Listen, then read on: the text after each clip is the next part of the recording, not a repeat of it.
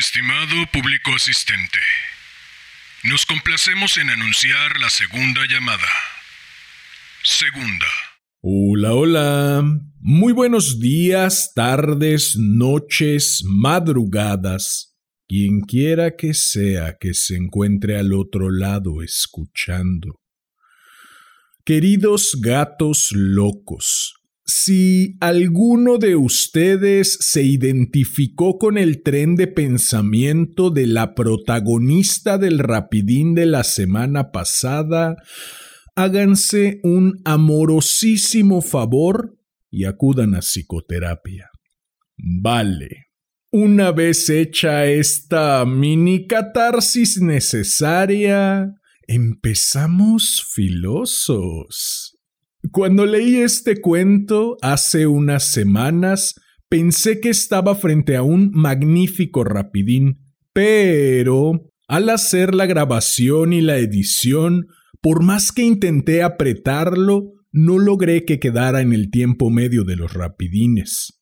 Pensaba renunciar a él, no obstante, este cuentito, como tantos otros, no me soltaba. Así que decidí, sin tener muy claro por qué y sin ganas de sentarme a tratar de resolver la incógnita, que este sería el cuento de hoy. Yo sé, lo que les cuento suena muy parecido a lo contado la semana pasada y a lo contado en tantas otras ocasiones, y no es que yo busque repetir el patrón, simplemente algunos cuentos son más profundos y más complejos de lo que parecen y van cayendo poco a poco por peso propio. Sí, también lo sé, ustedes no dijeron nada. Soy solo yo monologando mientras finjo que dialogo. En fin, la locura. Retomemos. Este cuento pertenece a ese tipo de cuentos que poco a poquito terminan de caer y también creo yo pertenece a otra clase de cuentos que ya han estado de visita por estos rincones sonoros. Esos que, al menos a mi parecer, versan sobre el complejo, multilátero e infinito rompecabezas que es la vida. Tal es el caso del capítulo 27, La encrucijada, y el capítulo 29, El guardagujas, del maestro Julio Ramón Ribeiro y del maestro Juan José Arreola, respectivamente. No obstante, en esta ocasión, contrario a las anteriormente mencionadas, sí me place detenerme a hacer un sesudo análisis, a riesgo de ah, terminar siendo didáctico y quizá moralino, dos cosas que ah, aborrezco un poco.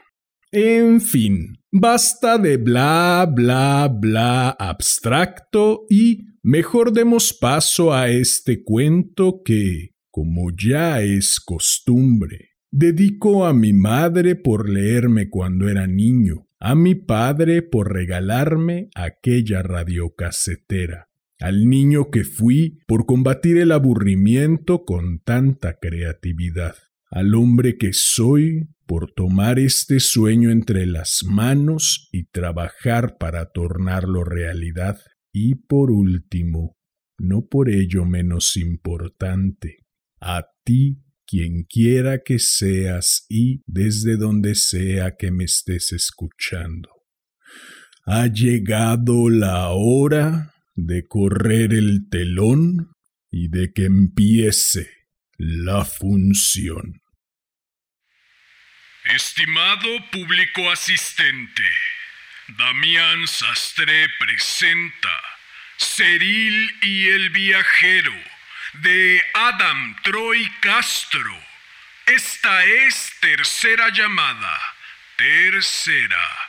Comenzamos.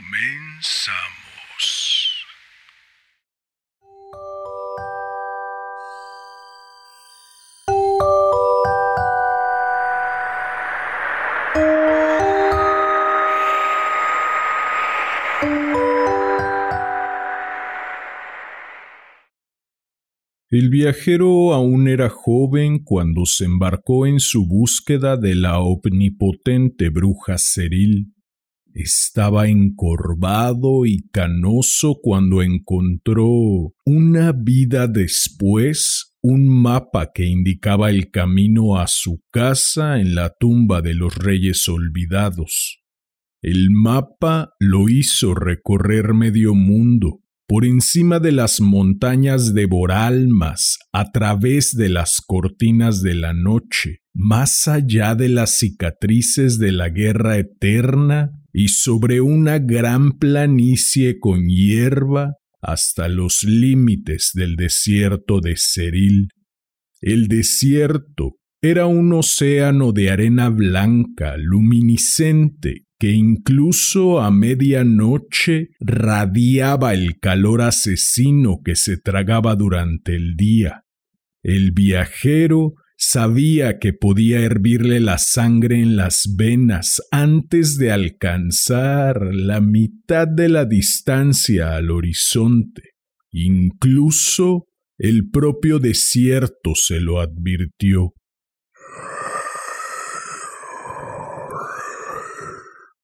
Regresa, viajero.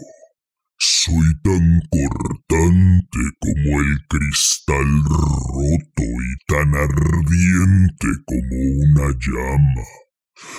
Estoy lleno de lugares traicioneros que pueden abrirse y tragarte sin previo aviso. Te puedo volver loco y dejar que camines en círculos hasta que tu fuerza se hunda en la tierra. Y cuando mueras de sed, como seguramente ocurrirá si intentas pasar, Puedo galopar sobre el viento para arrancarte la piel de los huesos calcinados y ampollados.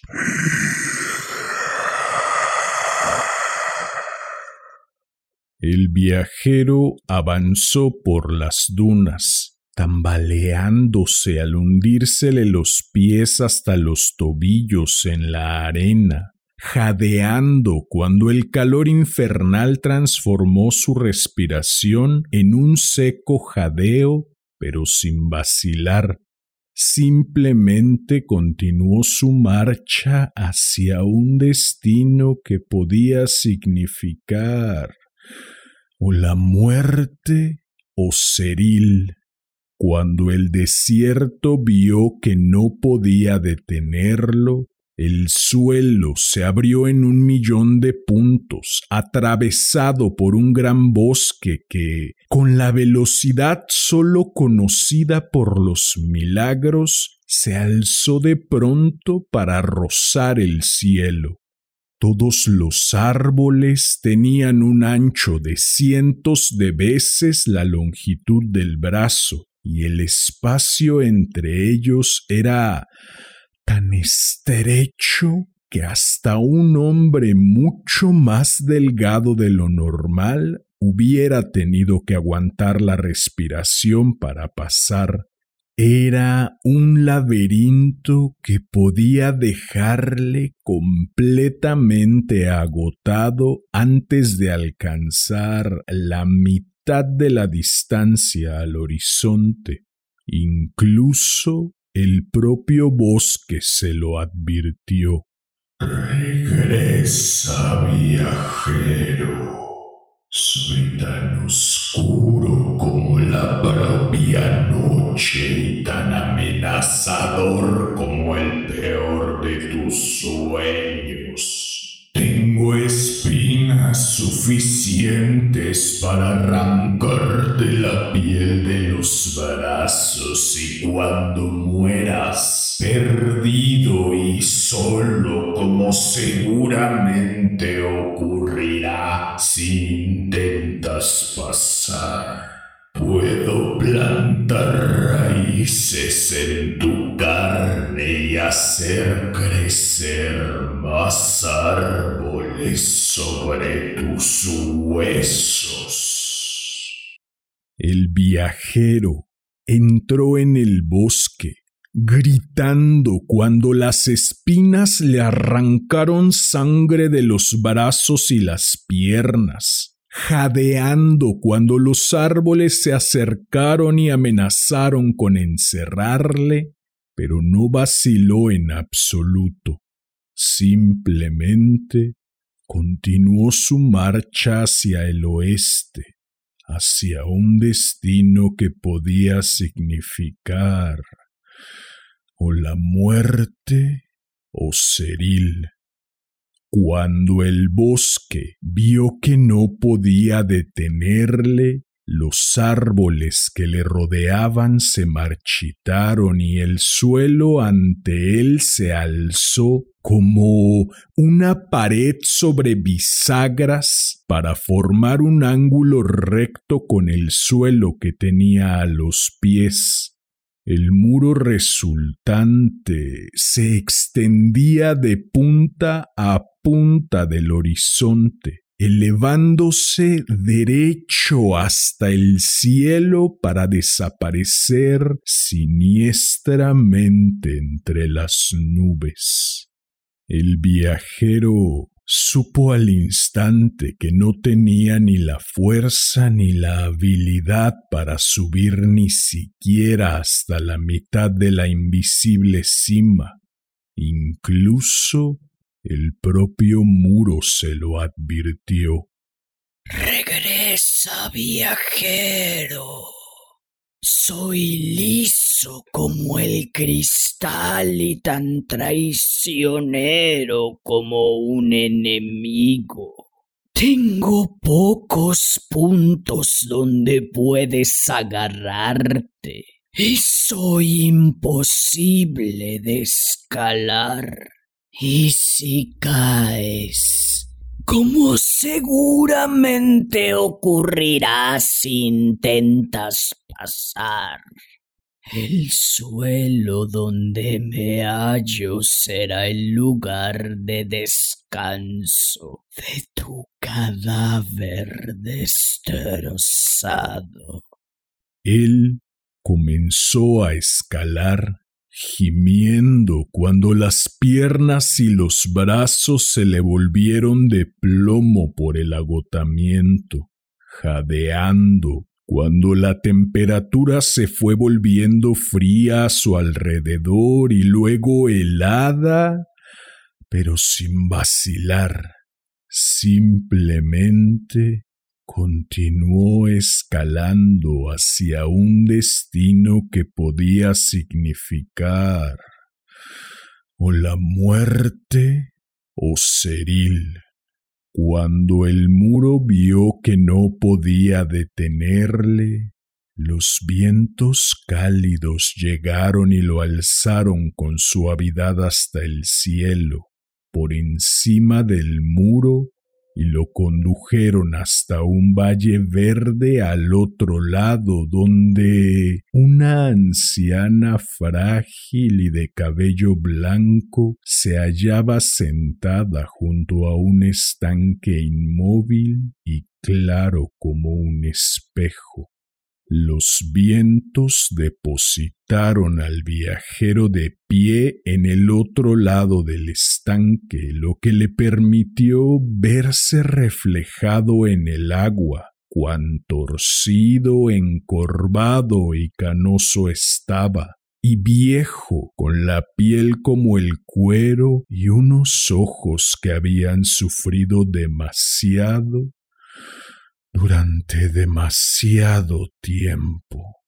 Apartó la mirada de su reflejo y miró a la anciana al otro lado del estanque. ¿Eres Ceril? Lo soy, croó ella con una voz vieja y polvorienta. He oído hablar de ti, dijo él con sus últimas fuerzas, de cómo has dominado todos los secretos de los cielos y de la tierra y de que puedes hacer que el propio universo obedezca tu voluntad, de cómo te has escondido en este lugar en el borde del mundo y has jurado conceder el deseo más anhelado de cualquier alma lo suficientemente inteligente y valiente como para encontrarte. Me he pasado toda la vida viajando hasta aquí, Ceril, solo para pedirte esto. Deseo. La anciana le hizo callar con suavidad y firmeza y se puso en pie dolorosamente, su espalda encorvada la obligaba a mirar el suelo mientras le hablaba de nuevo. No importa tu deseo. Reúnete conmigo en el agua, viajero. Y dicho eso, se quitó las ropas y fue introduciendo su ajado y descarnado cuerpo en el agua sin perturbar en absoluto su superficie de espejo. Para cuando el agua le llegó a las rodillas, el cabello blanco se había vuelto negro como el carbón. Para cuando le llegó a las caderas, las arrugas del rostro se habían tensado y la piel se había vuelto perfecta e inmaculada. Para cuando le llegó a los hombros, los ojos desenfocados y reumáticos se habían despejado mostrando un tono de verde tan brillante y tan hermoso como el de las esmeraldas más preciosas. Para entonces, claro, el viajero también había descendido desnudo al estanque mágico para sentir que el peso de los años se le alzaba de la carne para sentir que su ajada piel se volvía tersa, fuerte y flexible de nuevo, para sentir su columna derecha y los ojos aclarársele y los hombros volvérsele anchos, como habían sido antes de comenzar su búsqueda más años atrás de los que podía contar. Cuando se encontraron en la parte más profunda del estanque, ella los sorprendió con un abrazo. Soy Ceril dijo, he estado esperando tu llegada durante más tiempo del que puedas imaginar.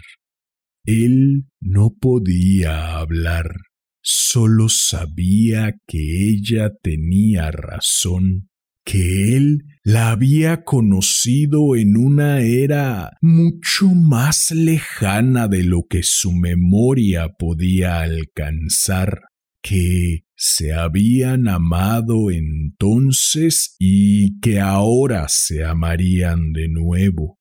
Se besaron y ella lo condujo desde el estanque a una pequeña cabaña que no había estado allí un instante antes. Había ropas elegantes esperándole para reemplazar las que se habían convertido en harapos durante el largo camino. También había un festín preparado para llenar el vacío de su estómago y otras maravillas cosas que solo podían existir en la casa de una hacedora de milagros como Ceril, cosas que él no tenía la inteligencia para nombrar que brillaban y zumbaban en extraños rincones, creando una música como ninguna otra que hubiera oído. Se habría quedado deslumbrado por todo eso si Ceril no hubiera estado allí para deslumbrarle aún más. Pero aún así algo lo atormentaba. No era el deseo que ya le parecía algo trivial, una tontería que ni siquiera valía la pena mencionar porque Ceril en su amor le daba todo lo que un hombre podría desear y sin embargo... Sí, maldita sea, era el deseo, el milagro que había esperado toda su vida para ver y por el que había atravesado reinos enteros tenía algo que ver con aquellos océanos que había cruzado, con todos los monstruos contra los que había luchado, con todos los inviernos que había soportado. Era orgullo se quedó con ella durante un año y un día en ese pequeño valle donde los propios días parecían escritos para ellos, donde los jardines cambiaban de color a diario para acomodarse a su ánimo y las estrellas danzaban curiosos bailecitos para acompañar la forma musical en la que ella reía por las noches. Incluso preocupado como estaba, el viajero conoció una felicidad de la que no había disfrutado en mucho tiempo, tal vez nunca, y sin duda no desde que podía recordar con su limitada memoria, no desde algún momento antes del día hacía toda una vida en que se encontró siendo un desconocido en un pueblecito pesquero incapaz de recordar quién era o cómo había llegado allí. Entonces, una noche, hacia el final del primer año juntos, él se despertó atormentado por una extraña inquietud en el corazón y se levantó del lecho que compartían para caminar solo por el borde de la fuente de la juventud que ella tenía. El agua siempre había reflejado las estrellas, Todas las otras noches que él había mirado siempre había parecido contener un universo entero tan lleno de infinitas posibilidades como el que Ceril y él habitaban, caminaban y respiraban. Pero esa noche aunque había muchas estrellas en el cielo, ninguna se reflejaba en la superficie del estanque.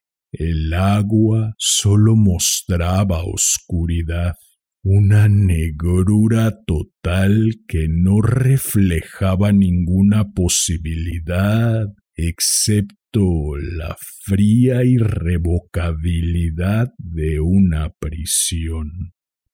La hermosa voz de Ceril resonó desde algún punto en la oscuridad y enseguida lo envolvió.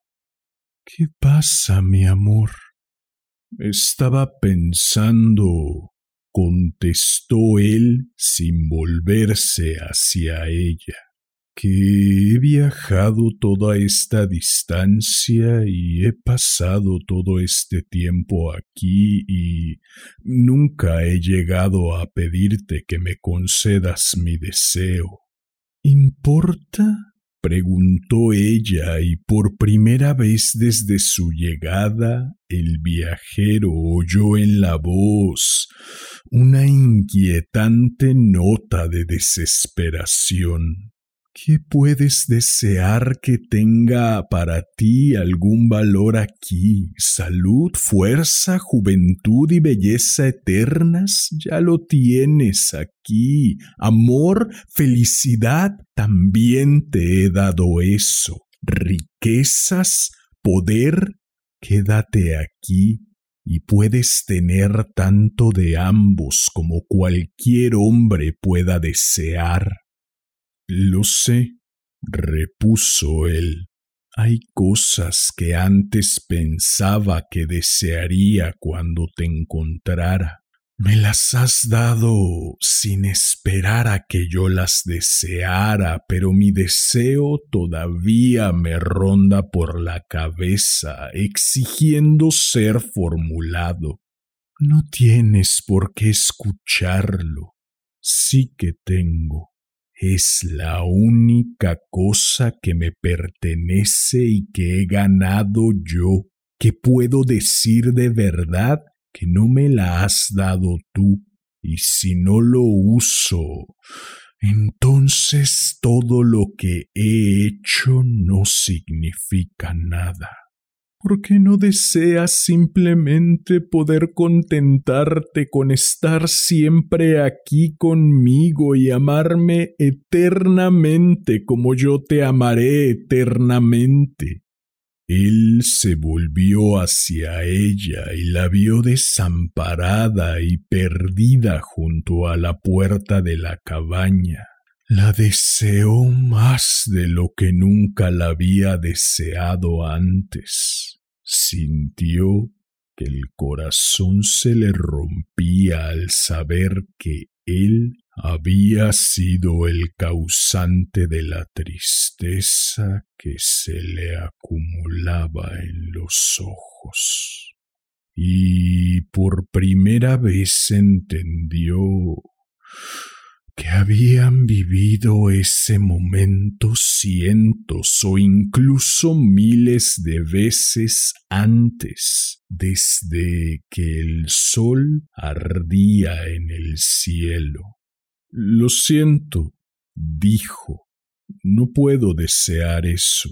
Deseo la única cosa que perdí cuando llegué aquí, un propósito algo por lo que luchar, una razón para merecer todo lo que me darás si consigo encontrar mi camino de regreso aquí.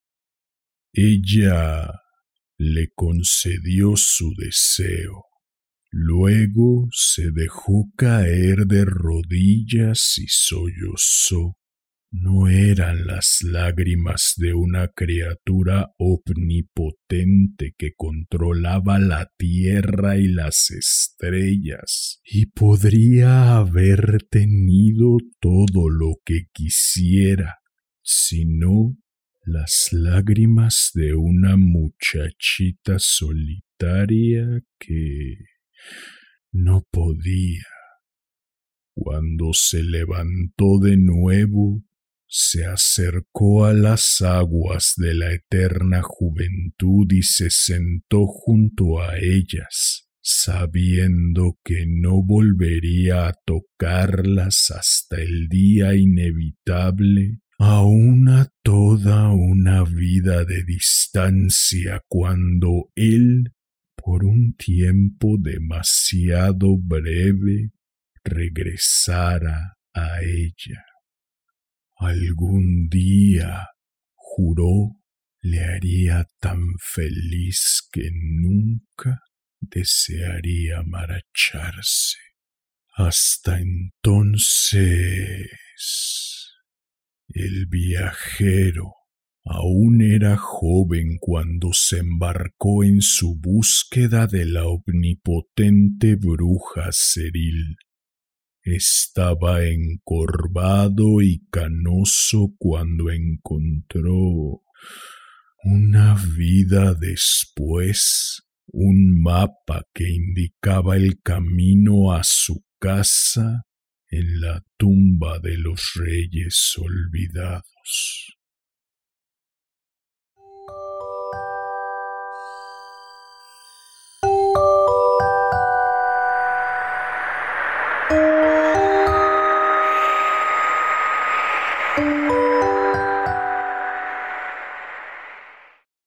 Bien, pues eso fue Ceril y el viajero de Adam Troy Castro. Espero que lo hayas disfrutado.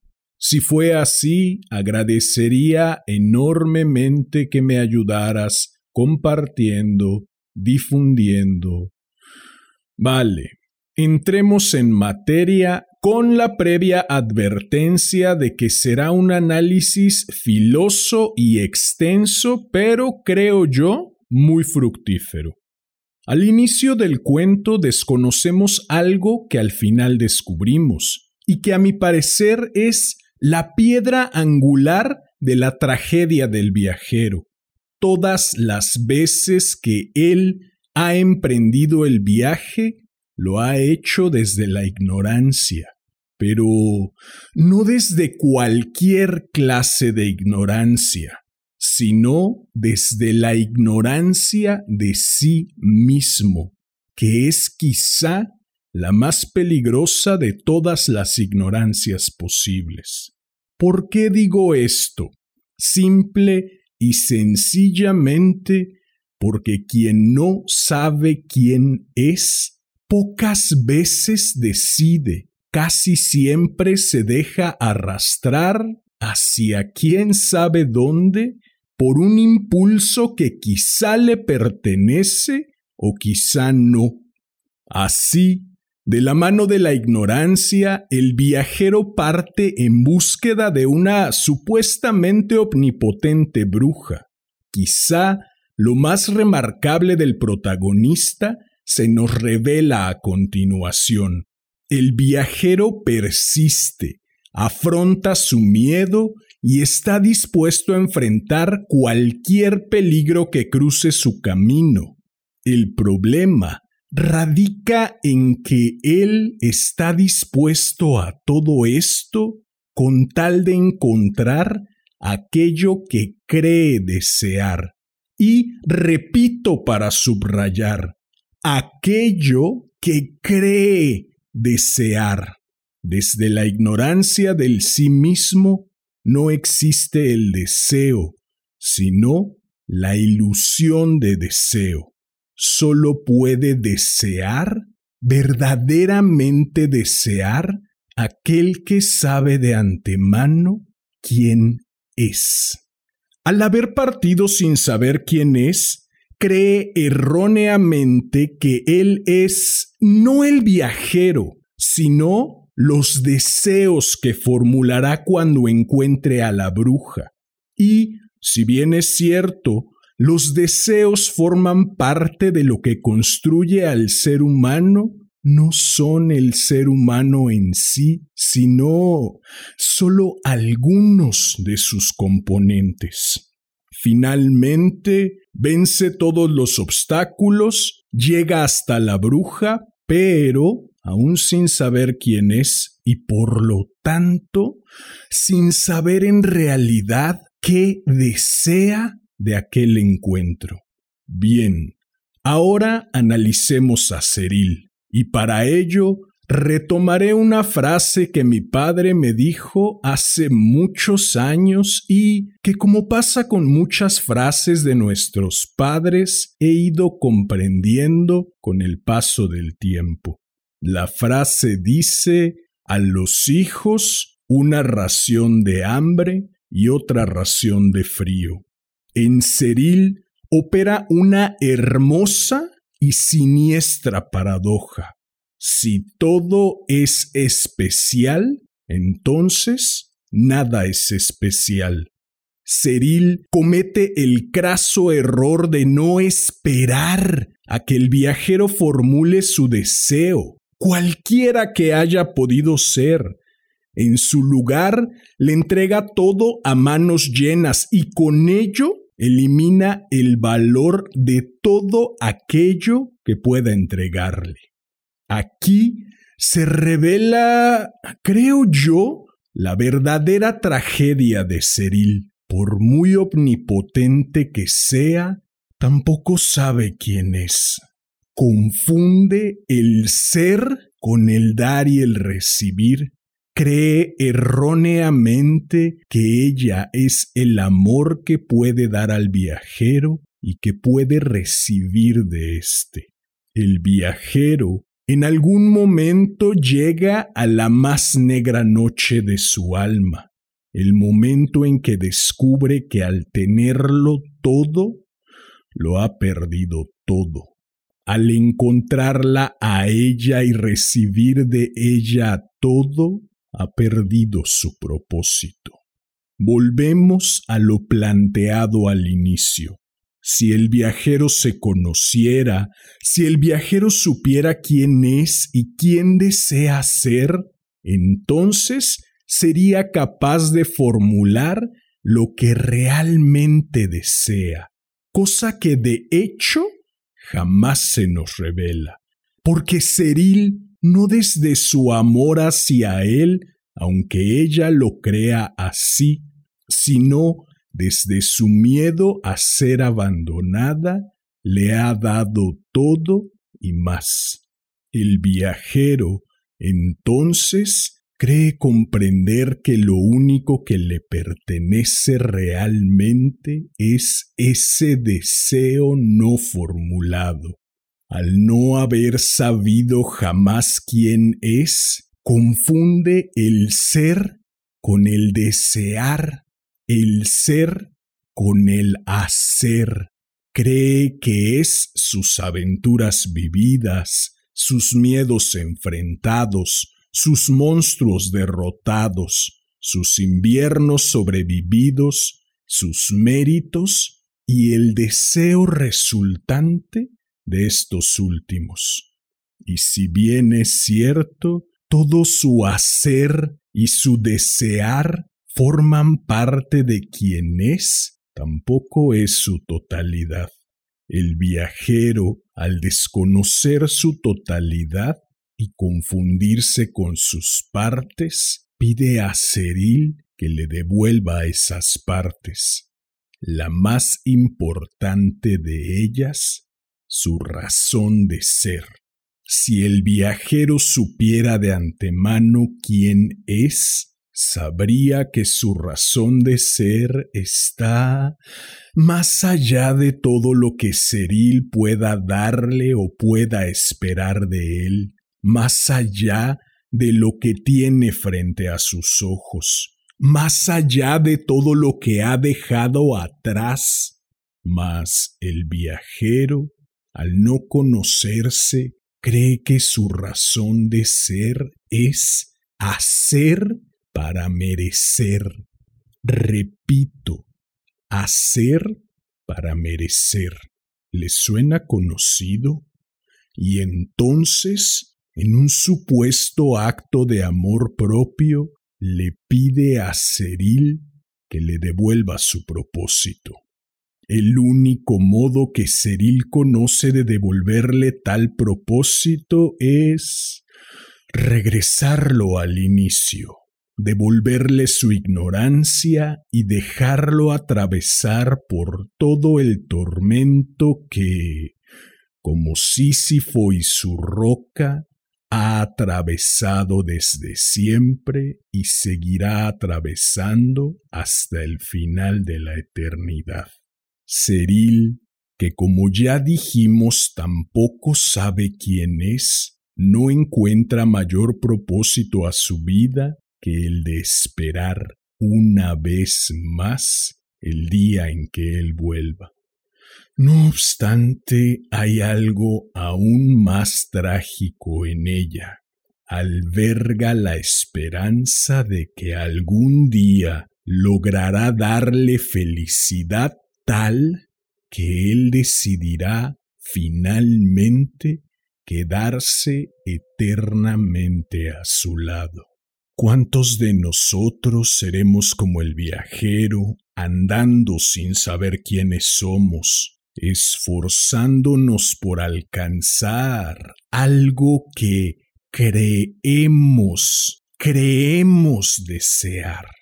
¿Cuántos de nosotros seremos como Ceril, temerosos de nuestra soledad, inconscientes de nuestro valor, dando todo a manos llenas con la esperanza de que algún día alguien decida quedarse por siempre a nuestro lado.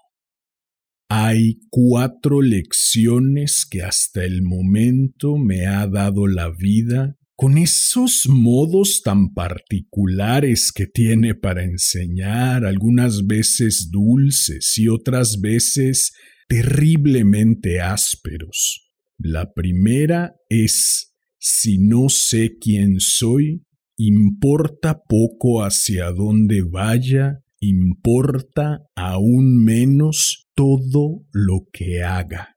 La segunda es, nadie puede darme la felicidad, así como yo no puedo darle la felicidad a nadie. La felicidad es tarea individual. La tercera es, la soledad es inevitable. Por mucho que me esfuerce por huir de ella, siempre, tarde o temprano, me va a alcanzar. La cuarta es, si aprendo a abrazar mi soledad, entonces puedo abrazar la soledad de otras personas. Y, según yo, es así, soledad con soledad acompañándose y acompañándonos, como logramos finalmente no sentirnos tan solos. Si deseas que nuestras soledades se sigan acompañando si deseas estar al tanto del contenido que publico o si deseas sugerir un cuento para cualquiera de las dos secciones de este hermoso, sensual y exquisito podcast. Puedes buscarme en Facebook como Damián Sastre, en Instagram como arroba casi diario de un loco y en YouTube como Casi Diario de un Loco TV, TE espacio VE. Si llegaste hasta aquí, como ya es costumbre, agradezco inconmensurablemente tu valiosísimo tiempo. Recibe un enorme abrazo. Ten una excelente vida y hasta la próxima.